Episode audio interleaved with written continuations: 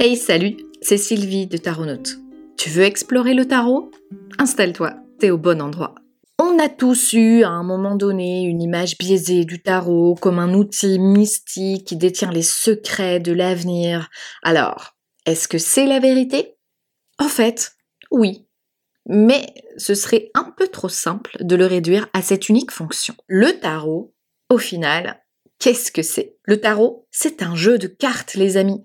A priori, ce n'est que ça, un jeu de 78 cartes exactement, composé de deux grandes familles de cartes appelées arcanes, d'un côté les 22 arcanes majeures et de l'autre les 56 arcanes mineures, elles-mêmes décomposées en 16 personnages de cours et en 40 cartes numérales. Bien que la situation soit beaucoup plus complexe que ça, on peut dire qu'il existe trois grandes écoles en matière de tarot. Le tarot de Marseille, le tarot de type Rider-Waite-Smith et le tarot de Thoth. Bon nombre des merveilleux tarots disponibles sur le marché aujourd'hui dérivent d'un de ces systèmes, même si, aujourd'hui, le Rider est clairement le favori, de par son approche beginner friendly. Bah oui, les débutants se ruent souvent sur ce système. Pourquoi? Parce que contrairement au tarot de Marseille, les arcanes mineurs représentent des scènes de vie bien plus détaillées et bien plus riches, et contrairement au tarot de Thoth, il paraît moins obscur, moins occulte et donc beaucoup plus ancré dans le quotidien. Si tu es ici, c'est que le tarot t'intéresse, pardi.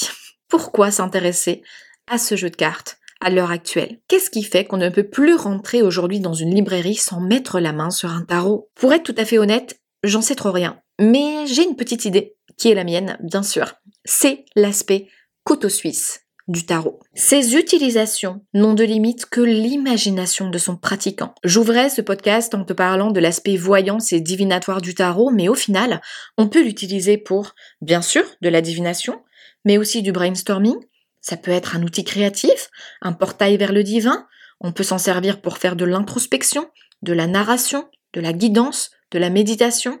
Rien, absolument rien n'est interdit avec le tarot. Il n'a jamais été aussi facile qu'aujourd'hui de plonger corps et âme dans la marmite bouillonnante du tarot, avec les centaines, voire les milliers de jeux disponibles sur le marché.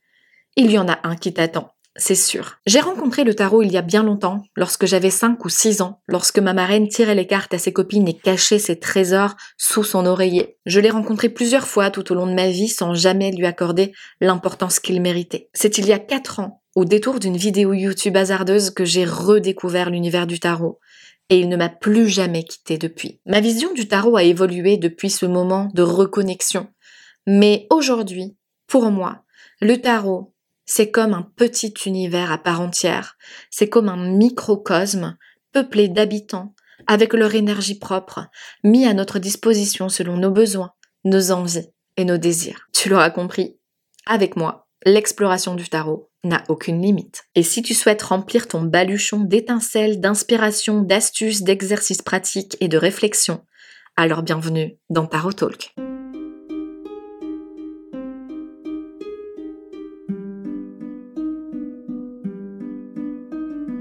Si tu souhaites débuter ton exploration de l'outil tarot, je t'invite à te procurer l'ebook Fondation que tu trouveras sur le site tarotnote.podia.com où je te fournis un plan d'études en 7 jours pour construire une fondation solide en vue de ton exploration future du tarot. Si tu souhaites recevoir un aperçu gratuit de cet ebook, il te suffit de t'inscrire à la newsletter.